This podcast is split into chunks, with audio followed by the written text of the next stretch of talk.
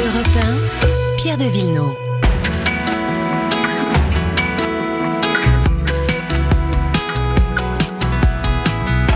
Les questions d'environnement et de patrimoine dans un instant l'histoire avec vous. Bonjour Laure d'Autriche. Bonjour. Et nous allons parler du Finistère. Oui, d'une carte qui date de 4000 ans. Mais d'abord l'environnement. Bonjour Virginie Salmen. Bonjour Pierre, bonjour Laure et bonjour à tous. Un an après le début de la pandémie, on a vu fleurir des coronapistes, les fameuses pistes cyclables provisoires dans plusieurs villes de France. Où en est-on du marché du vélo? Les tout derniers chiffres sortis cette semaine, Virginie parle de records. Oui, il y a des records à tous les étages cette année. D'abord, le marché du vélo progresse de 25% par rapport à l'année précédente. C'est un grand bond en avant. Les Français sont prêts à payer beaucoup plus pour s'offrir un vélo. Le prix moyen, c'est désormais 717 euros pour un modèle neuf selon les chiffres de l'Union Sport et Cycle. Pour vous donner une idée, il y a seulement une dizaine d'années, c'était 270 euros. Donc c'est deux à trois fois plus. Si on parle uniquement de vélo électrique, là, le prix moyen monte à 2079 euros. Ça veut dire que les vélos très haut de gamme à 3, 4 000 euros, voire plus, se vendent bien et gonflent le prix moyen. Au total, en volume, il s'est vendu 2 700 000 vélos neufs l'an dernier en France.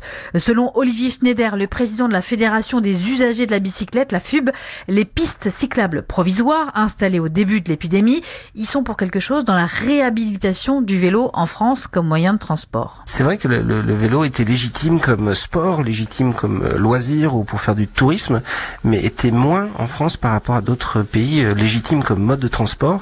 Et le fait d'avoir permis aux gens de laisser de la place euh, aux autres dans le métro, de lâcher leur voiture et d'avoir un peu d'activité physique pendant que les salles de sport sont fermées, mais tout en se déplacement au travail, ça a légitimé euh, le vélo et c'est quelque chose dont il avait vraiment besoin pour servir la France et permettre tous les avantages qu'a le vélo pour la société française. Virginie, est-ce que la pénurie de vélos dans les magasins perdure un an après?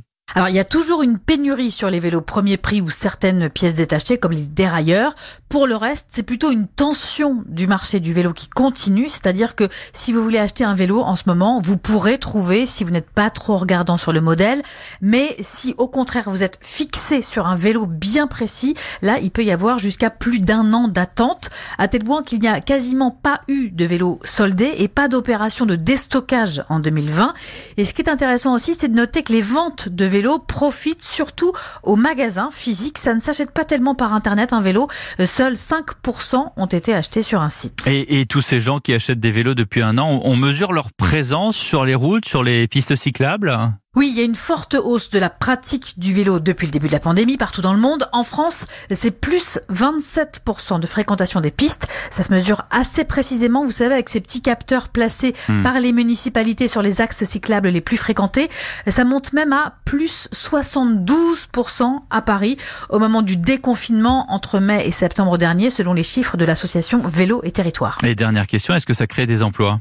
Oui, 1500 emplois ont été créés l'an dernier selon la FUB grâce au coup de pouce vélo notamment, euh, l'opération du gouvernement avec un chèque de 50 euros hmm. pour faire réparer son vélo qui vient de se terminer là fin mars. La prime de réparation a été utilisée au total par près de 2 millions de personnes. Merci Virginie Selmen, à demain.